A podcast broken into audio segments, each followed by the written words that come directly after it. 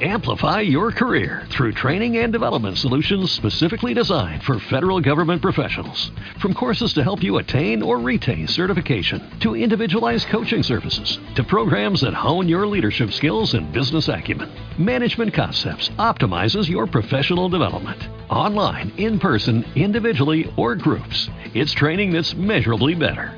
Learn more at managementconcepts.com. That's managementconcepts.com. El mundo de Falco era otro, y allí los bandos estaban perfectamente definidos. De una parte él, y de la otra todos los demás.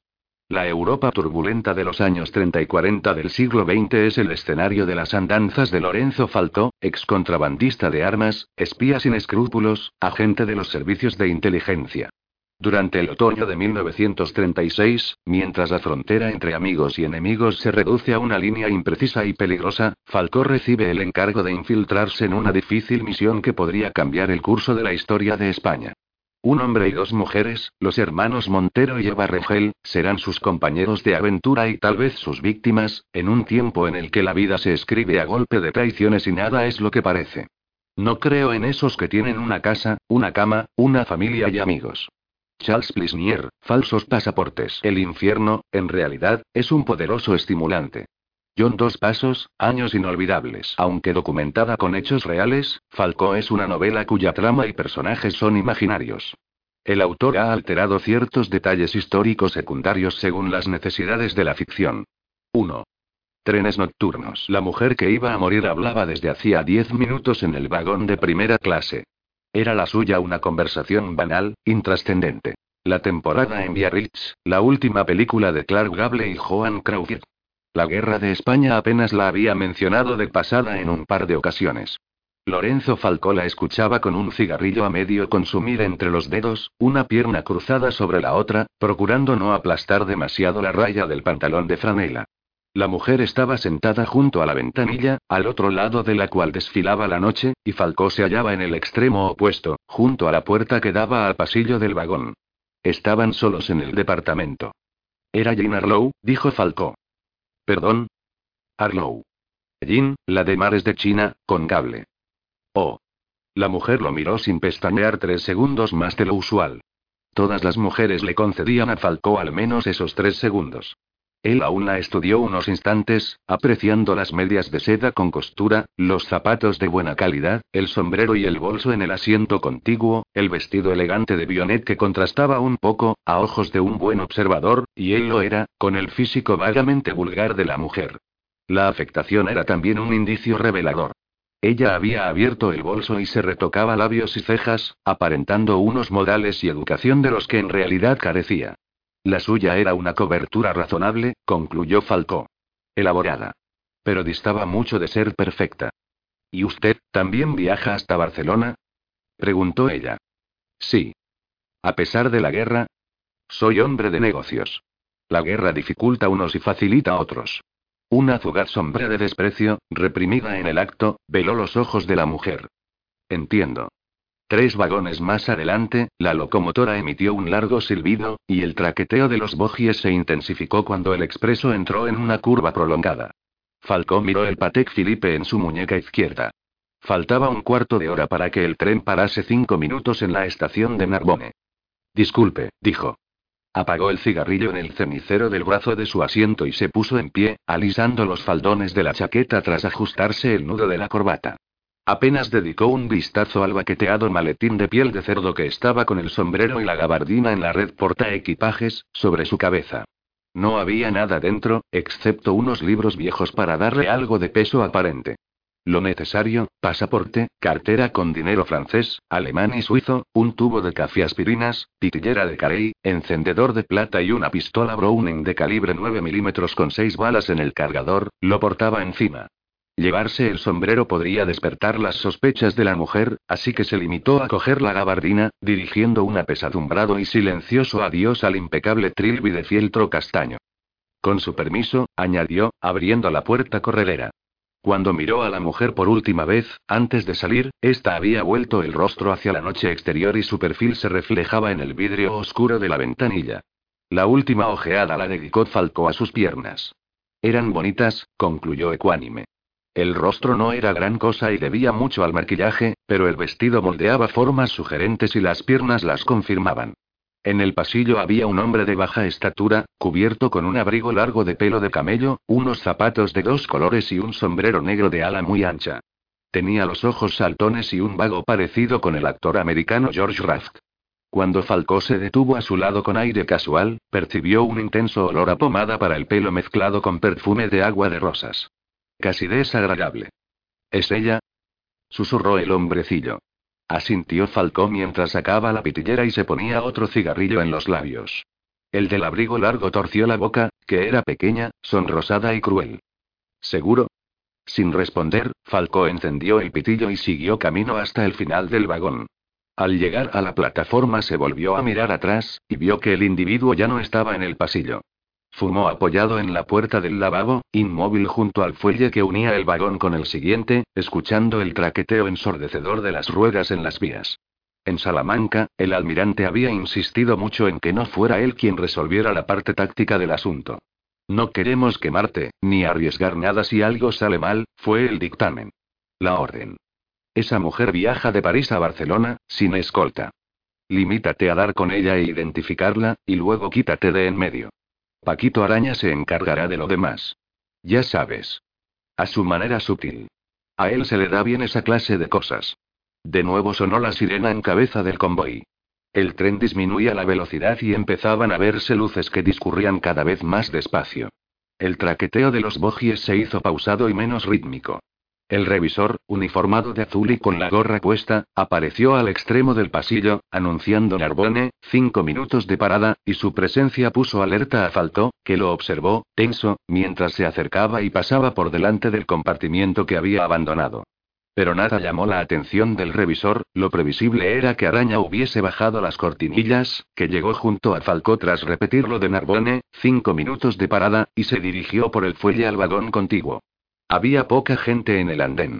Media docena de viajeros que bajaban del tren con sus maletas, un jefe de estación de gorra roja y farol en la mano que caminaba sin prisa hacia la locomotora, y un gendarme de aire aburrido, cubierto con capa corta, que estaba junto a la puerta de salida, las manos cruzadas a la espalda y los ojos fijos en el reloj suspendido de la marquesina, cuyas agujas marcaban las 0.45. Mientras iba hacia la salida, Falco dirigió una breve mirada al vagón que acababa de abandonar. Por el lado del pasillo, las cortinas del departamento donde estaba la mujer se veían bajadas. En el mismo vistazo advirtió que Araña también había dejado el tren por la puerta de otro vagón y se movía media docena de pasos detrás de él. En cabeza del convoy, el jefe de estación balanceó el farol e hizo sonar un silbato. La locomotora dejó escapar un resoplido de vapor y se puso en marcha, arrastrando el tren. Para entonces Falcó ya entraba en el edificio, cruzaba el vestíbulo y salía a la calle, bajo el resplandor amarillento de las farolas que iluminaban un muro cubierto de carteles publicitarios y un automóvil Peugeot junto al bordillo un poco más allá de la parada de taxis, allí donde se suponía que debía estar. Se detuvo Falcó un momento, justo el tiempo necesario para que Araña lo alcanzase. No tuvo necesidad de volverse, pues le anunció la proximidad del otro su inconfundible olor a pomada capilar y agua de rosas. Era ella, confirmó Araña. Al mismo tiempo que decía eso, le pasó a Falcó una pequeña cartera de piel. Después, con las manos en los bolsillos del abrigo y el sombrero inclinados sobre los ojos, el hombrecillo caminó con pasitos cortos y rápidos entre la vaga luz amarillenta de la calle hasta perderse en las sombras. Por su parte, Falcó se dirigió al Peugeot, que tenía el motor en marcha y una silueta negra e inmóvil en el lugar del conductor. Abrió la puerta trasera y se instaló en el asiento, poniendo la gabardina a un lado, con la cartera sobre las rodillas. ¿Tiene una linterna? Sí. Démela. El conductor le pasó una lámpara eléctrica, metió la primera marcha y arrancó el automóvil. Los faros iluminaron las calles desiertas y luego las afueras de la ciudad, enfilando una carretera donde los troncos de los árboles estaban pintados con franjas blancas. Falco pulsó el interruptor, dirigiendo el haz de luz al contenido de la cartera. Cartas y documentos mecanografiados, una agenda con teléfonos y direcciones, dos recortes de prensa alemana y una acreditación con fotografía y sello del gobierno de la Generalidad Catalana a nombre de Luisa Rovira Balcells. Cuatro de los documentos llevaban sellos del Partido Comunista de España. Volvió a guardarlo todo en la cartera, puso la linterna a un lado y se acomodó mejor en el asiento, cerrados los ojos, apoyada la cabeza en el respaldo tras aflojar el nudo de la corbata y cubrirse con la gabardina. Ni siquiera ahora, relajado por el sueño creciente, su rostro anguloso y atractivo, en el que empezaba a despuntar la barba tras varias horas sin afeitar, llegaba a perder su expresión habitual, que solía ser divertida, simpática, aunque con un rictus de dureza cruel que podía enturbiarla de modo inquietante. Como si su propietario estuviese en presencia continua de una broma tragicómica, universal, de la que él mismo formara parte. Los árboles pintados de blanco seguían desfilando a la luz de los faros, a uno y otro lado de la carretera. El último pensamiento de Falcó antes de quedarse dormido con el balanceo del automóvil fue para las piernas de la mujer muerta. Lástima, concluyó al filo del sueño. El desperdicio. En otro momento no le habría importado pernoctar sin prisas entre aquellas piernas. Hay un nuevo asunto, dijo el almirante. A su espalda, al otro lado de la ventana, se alzaba la cúpula de la Catedral de Salamanca más allá de las ramas, todavía desnudas, de los árboles de la plaza. Moviéndose en el contraluz, el jefe del SNIO, Servicio Nacional de Información y Operaciones, fue hasta el gran mapa de la península que ocupaba media pared, junto a unos estantes con la enciclopedia espasa y un retrato del caudillo. Un turbio y puñetero nuevo asunto, repitió.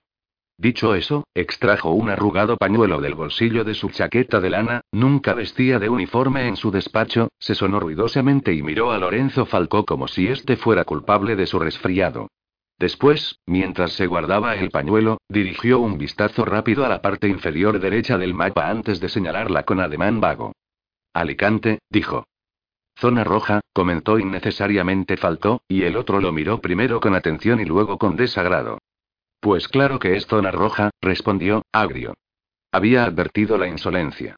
Falcó llevaba solo un día en Salamanca, tras un incómodo viaje por el sur de Francia hasta pasar la frontera por Irún. Y antes de eso había llevado a cabo una misión difícil en Barcelona, que estaba en zona republicana.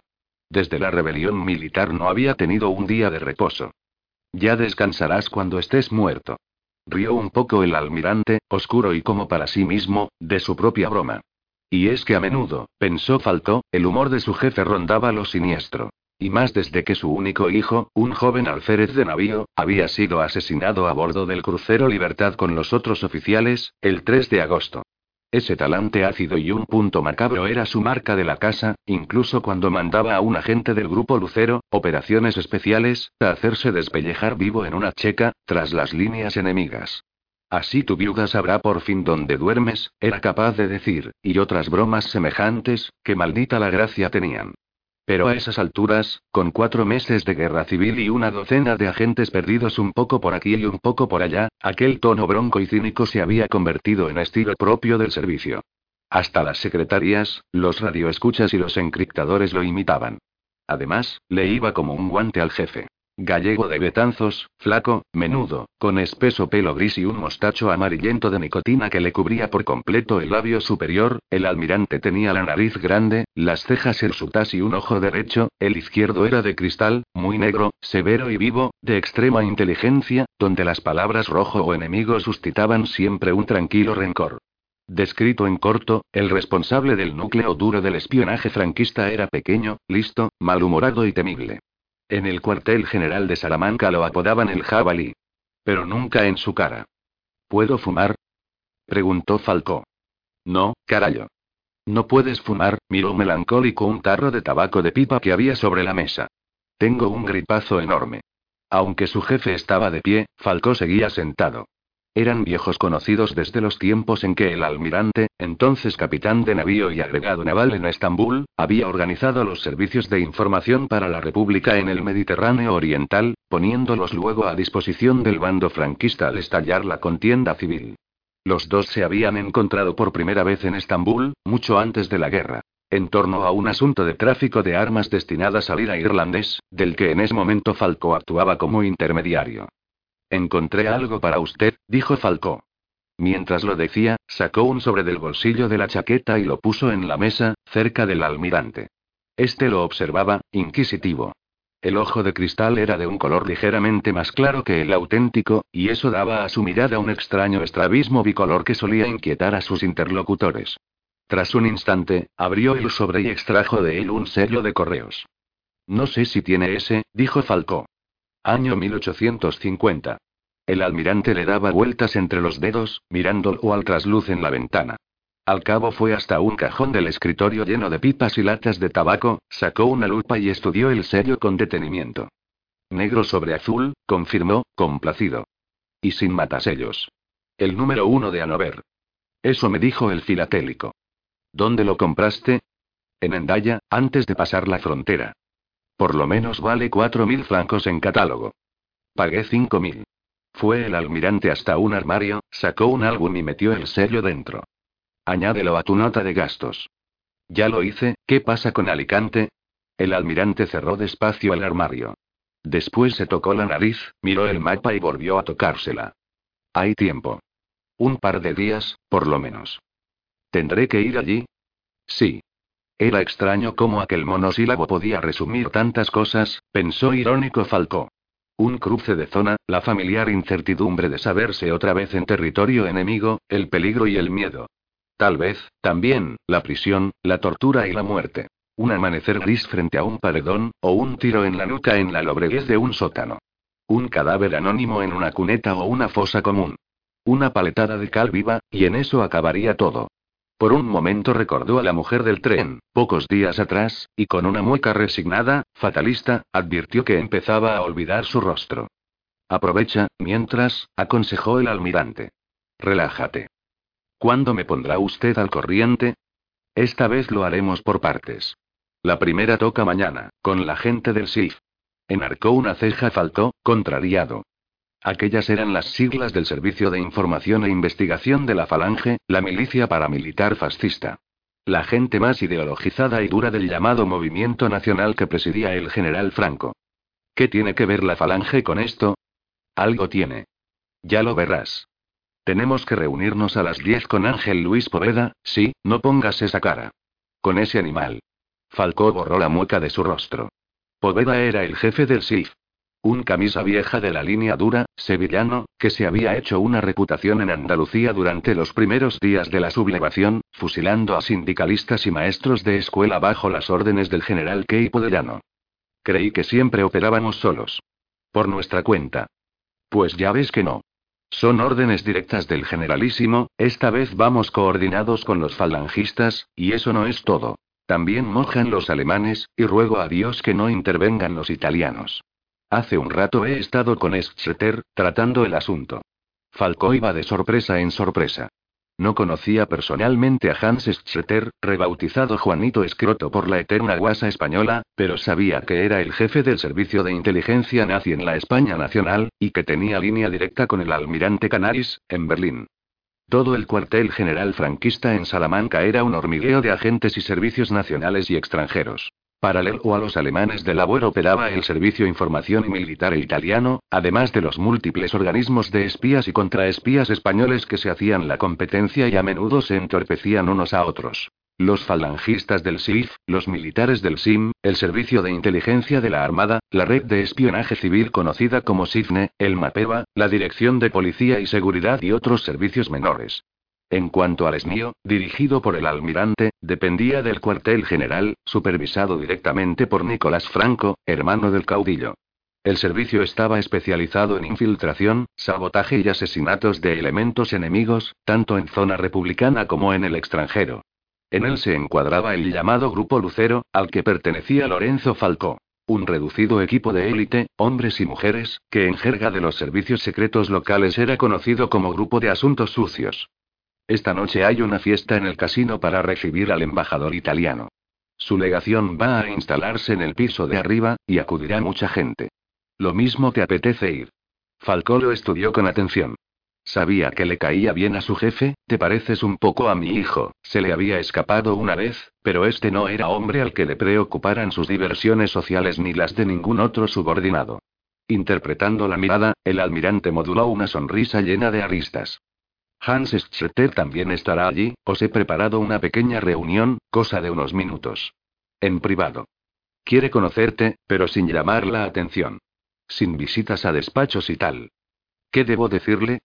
Nada, el almirante volvió a sonarse con el pañuelo. Conversación de nivel bajo. Tú callas, te dejas mirar y no sueltas prenda. Es solo un tanteo. Ha oído hablar de ti, y quiere catar el melón. Comprendido. Ver, oír y callar. Eso mismo, y por cierto, estará allí otro alemán al que tú y yo conocemos. Wolfgang Lenz.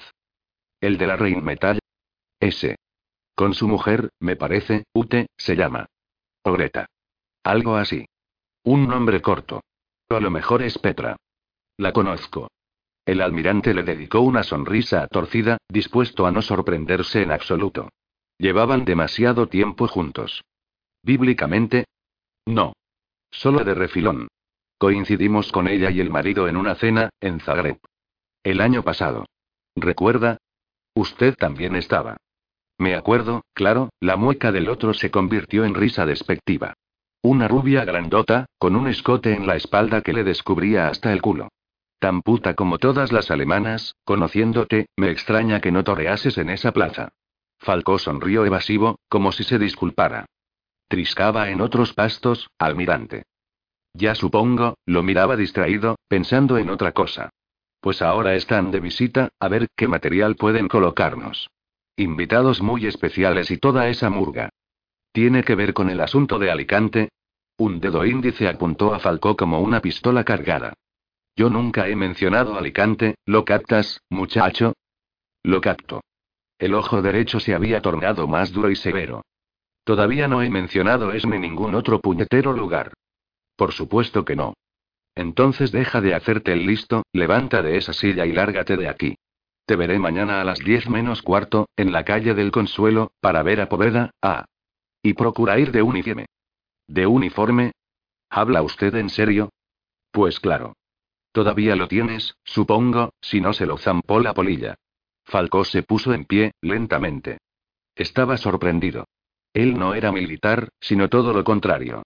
En 1918 había sido expulsado con deshonor de la Academia Naval de Marín tras un escandaloso asunto con la mujer de un profesor y una pelea a puñetazos con el marido en el aula, en plena clase sobre torpedos y armas submarinas.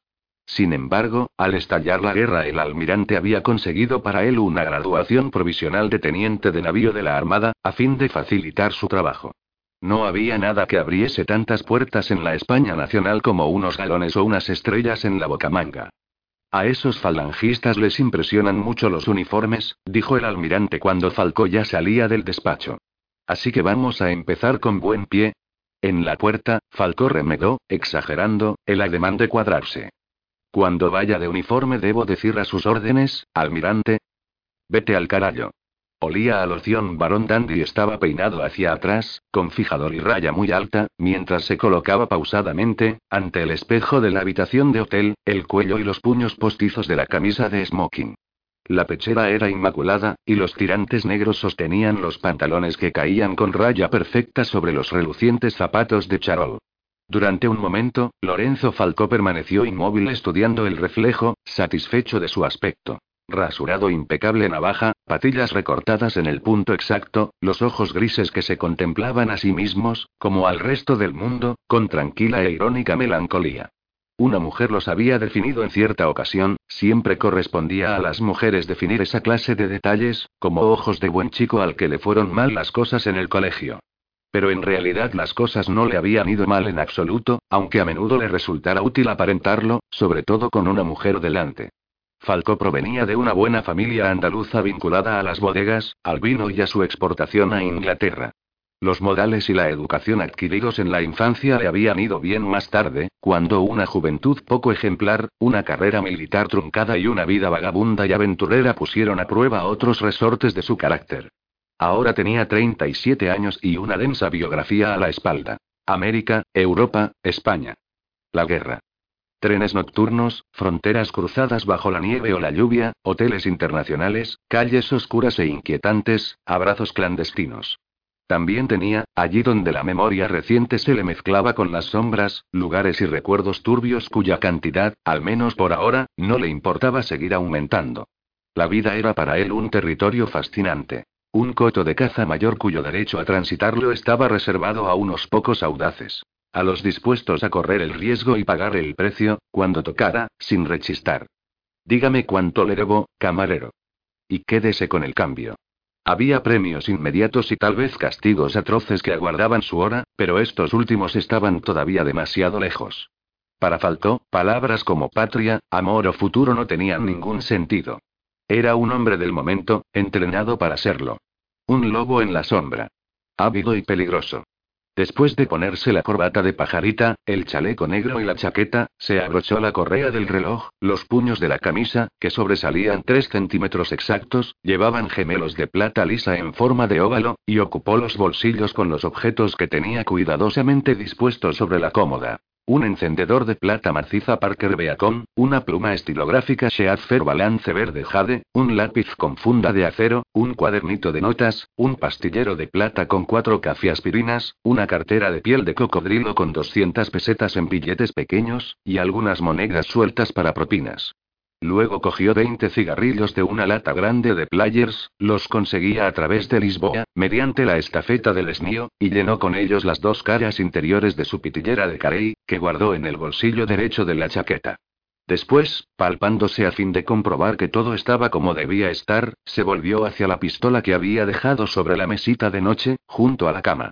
Era su arma favorita, y desde julio de aquel año no solía alejarse de ella. Se trataba de una semiautomática Browning FN modelo 1910, fabricada en Bélgica, de triple seguro, acción simple y recarga activada por retroceso, con un cargador de seis cartuchos. Un arma muy plana, manejable y ligera, capaz de enviar una bala de calibre 9 milímetros a la velocidad de 299 metros por segundo. Había dedicado un buen rato de la tarde, antes de meterse en la bañera, a desmontarla, limpiar y aceitar cuidadosamente sus piezas principales y a comprobar que el muelle recuperador que rodeaba el cañón funcionaba libre y sin trabas. Ahora la sopesó un momento en la palma de la mano, comprobó que el cargador estaba lleno y bien encajado y la recámara vacía y, tras envolverla en un paño, la ocultó sobre el armario. No era cosa, se dijo, de ir artillado a la fiesta del casino. Aunque allí, fruto de la temporada, iban a menudear uniformes, correajes y pistolas. Dirigió un último vistazo en torno, cogió el abrigo, la bufanda blanca y el sombrero flexible negro, y apagó la luz antes de salir de la habitación. Mientras caminaba por el pasillo, el recuerdo placentero de que la Browning 1910 había sido el modelo de arma utilizada por el serbio Gabrilo Princip para asesinar al archiduque Francisco Fernando en Sarajevo, desencadenando la Primera Guerra Mundial, le arrancó una sonrisa cruel. Además de la ropa cara, los cigarrillos ingleses, los objetos de plata y de cuero, los analgésicos para el dolor de cabeza, la vida incierta y las mujeres hermosas, a Lorenzo Falcó le gustaban las cosas salpimentadas con detalles. Consolera. 2. Suspiros de España. Una orquesta militar tocaba Suspiros de España cuando Lorenzo Falcó se adentró en el salón. El patio cubierto del casino, situado en un palacio del siglo XVI, estaba iluminado con un esplendor que desmentía la austera economía de guerra predicada por los mandos nacionales. Como esperaba, vio muchos uniformes, correajes, botas lustradas y relucientes fundas de pistola coquetamente llevadas al cinto por sus propietarios. Los militares, observó, eran en su mayor parte de graduaciones superiores, de capitán para arriba, y casi todos lucían insignias de Estado Mayor o Intendencia, aunque no faltaban algún brazo en cabestrillo y con decoraciones recientes, ganadas en el campo de batalla durante aquellos días en que los periódicos venían llenos de noticias bélicas y los combates en torno a Madrid se desarrollaban con extrema dureza. Sin embargo, pese a esos recordatorios, a los uniformes y al toque marcial de la concurrencia, todo parecía demasiado lejos del frente. Las señoras, aún con el recato que se había puesto de moda en el bando nacional, la mujer como ser delicado, sostén del combatiente, novia, esposa y madre, iban bien vestidas, con elegancia propia de las revistas de moda más actuales, y alguna de ellas se las ingeniaba para combinar de modo eficaz las nuevas orientaciones morales con el atractivo de su sexo. En cuanto a los hombres, aparte de los uniformes se veían algunos smokings más o menos correctos y muchos trajes oscuros, varios de ellos con la camisa azul de falange y corbata negra. Había rumor de conversaciones, camareros militares de chaquetilla blanca circulando con bandejas llenas de bebidas, y una tabla de bar al fondo, en el lado opuesto a la orquesta. Nadie bailaba. Falco saludó superficialmente a algún conocido, dirigió una mirada en torno y se detuvo junto a la ancha escalinata adornada con la bandera rojigualda, había sido recobrada por los nacionales unas semanas atrás, eliminando la franja morada de la República, para encender un cigarrillo. ¿Qué haces aquí, Lorenzo? Te creía en el extranjero. Alzó la vista sin llegar a abrir la pitillera. Un hombre y una mujer se habían detenido a su lado. El hombre se llamaba Jaime Gorguel e iba de uniforme, con estrellas de capitán en la bocamanga e insignias de infantería en los picos de la guerrera. La mujer, morena, delgada y desconocida, vestía de raso cachemir con reflejos plateados. Un vestido caro y bueno, concluyó Falcó. Si no le fallaban el ojo y la experiencia. Y yo a ti te creía en el frente, respondió. De ahí vengo, el militar se indicó una sien, donde bajo el cabello alisado con brillantina se advertía el hematoma de una contusión. Conmoción cerebral, dijeron. Vaya, algo serio. No. Un rebote de metralla, que por suerte amortiguó la gorra. En Somosierra. Me dieron una semana para reponerme. Me reincorporo pasado mañana. ¿Cómo andan las cosas? De maravilla. Estamos a menos de 20 kilómetros de Madrid, y avanzando.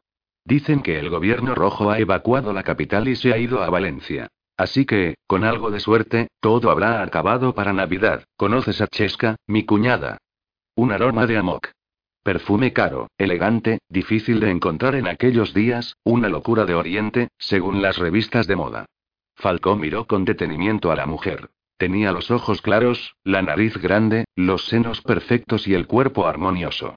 Tipo modelo de Romero de Torres, decidió. Cierto vago aire agitañado no le quitaba el estilo, sino que lo acentuaba. Y era guapa por encima de la media. Muy por encima. No tengo el gusto. Bueno, él es Lorenzo Faltó, un viejo amigo del colegio. Estuvimos unos años juntos en los Maristas de Jerez, María Eugenia Prieto, esposa de mi hermano Pepín. Todos la llamamos Chesca. Asintió Faltó, estrechando la mano que le tendía ella. Conocía de vista al marido. José María Gorguel, conde de la Migalota.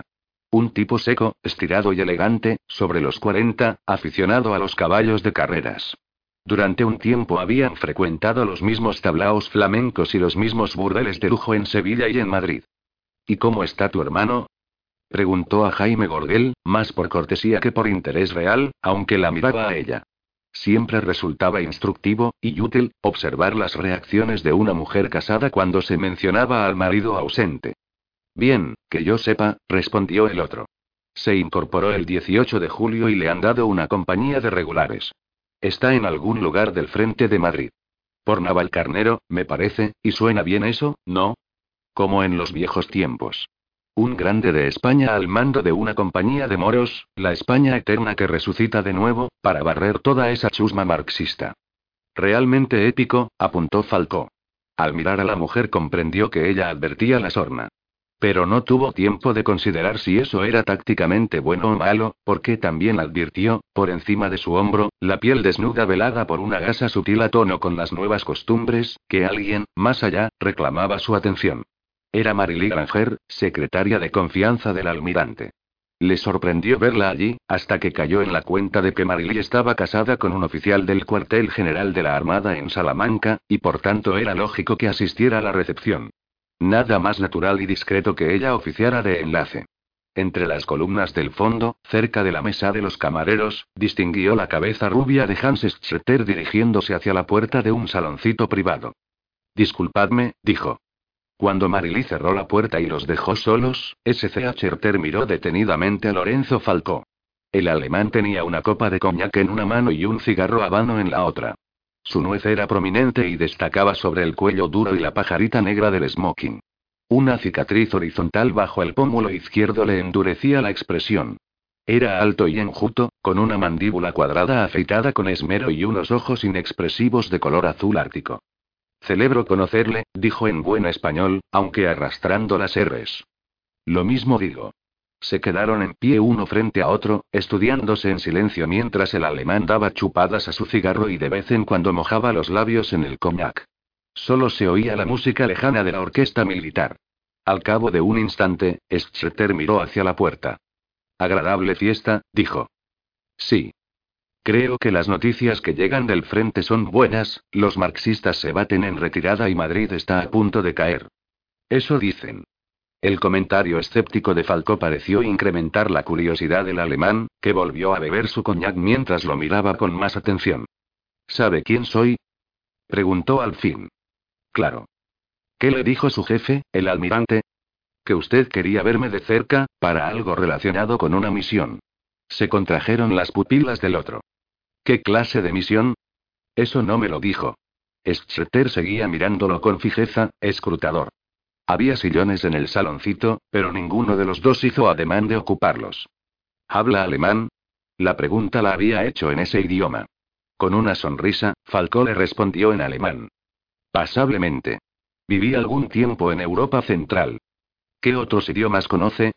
Francés e inglés. Y chapurreo el italiano, también conozco todas las malas palabras, los insultos y las blasfemias en turco. La broma resbaló en el rostro impasible de Schetter. Miró la ceniza de su cigarro, dirigió una ojeada alrededor en busca de un cenicero inexistente, y con un leve toque del dedo índice la dejó caer en la alfombra. Ahora que habla del idioma turco, usted mató a un compatriota mío hace un año, en Estambul. Falcó le sostuvo en silencio la mirada.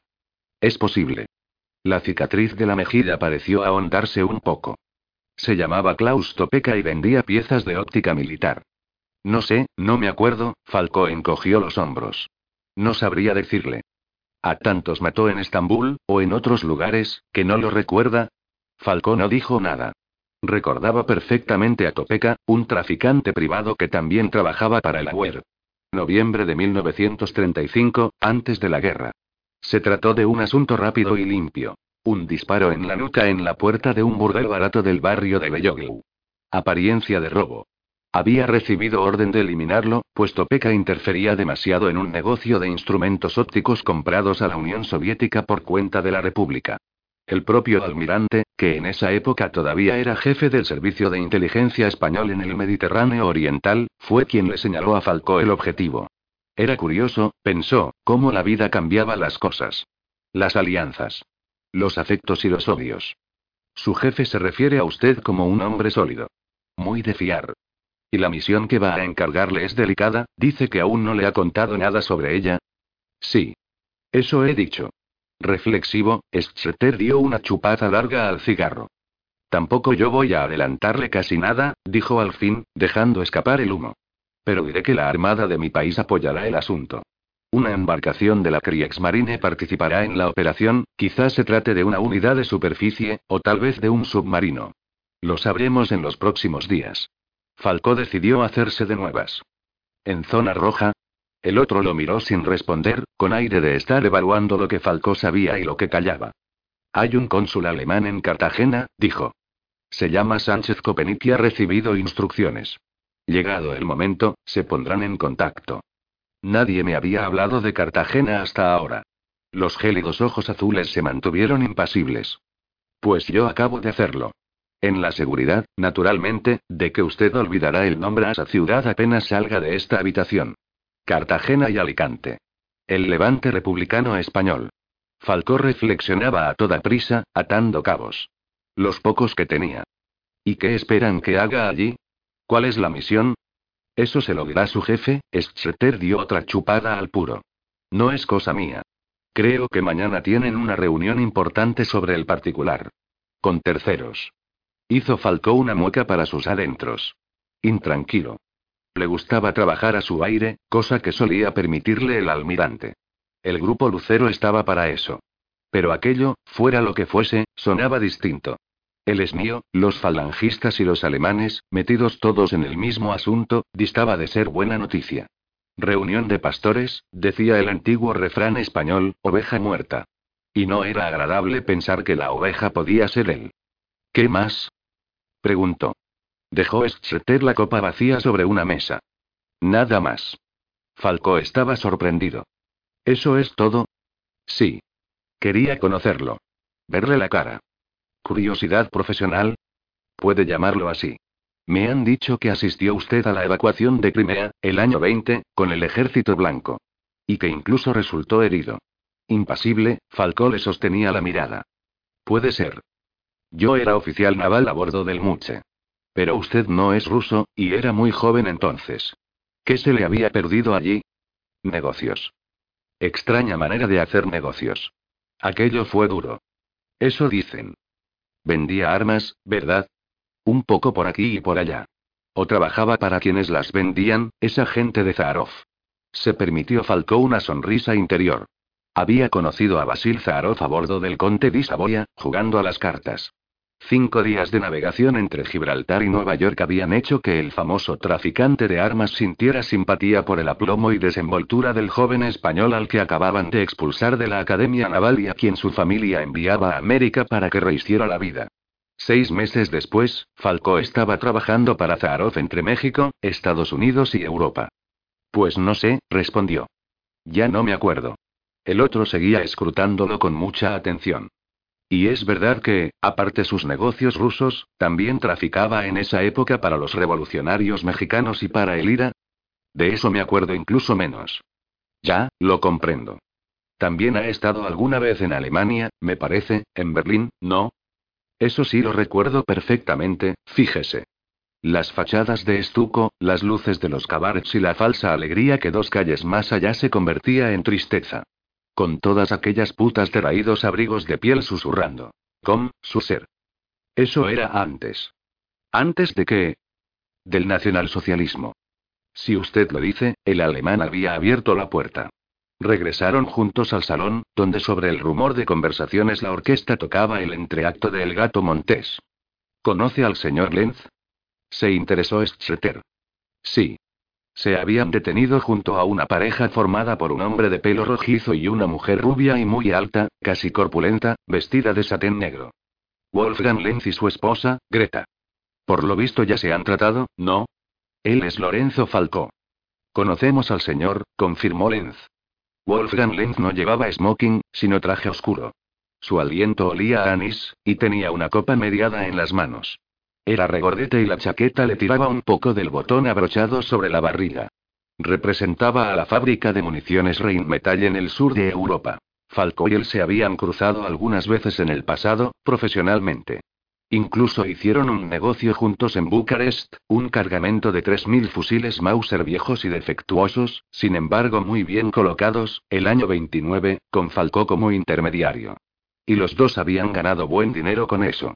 En la actualidad, desde el levantamiento militar contra la República, Lenz aprovisionaba a las tropas sublevadas. Vivía con su mujer en un hotel de Salamanca y se le veía entrar y salir, como Pedro por su casa, en el palacio episcopal donde estaba instalado el cuartel general del caudillo. Amplify your career through training and development solutions specifically designed for federal government professionals. From courses to help you attain or retain certification, to individualized coaching services, to programs that hone your leadership skills and business acumen, Management Concepts optimizes your professional development. Online, in person, individually, or groups, it's training that's measurably better. Learn more at managementconcepts.com. That's managementconcepts.com.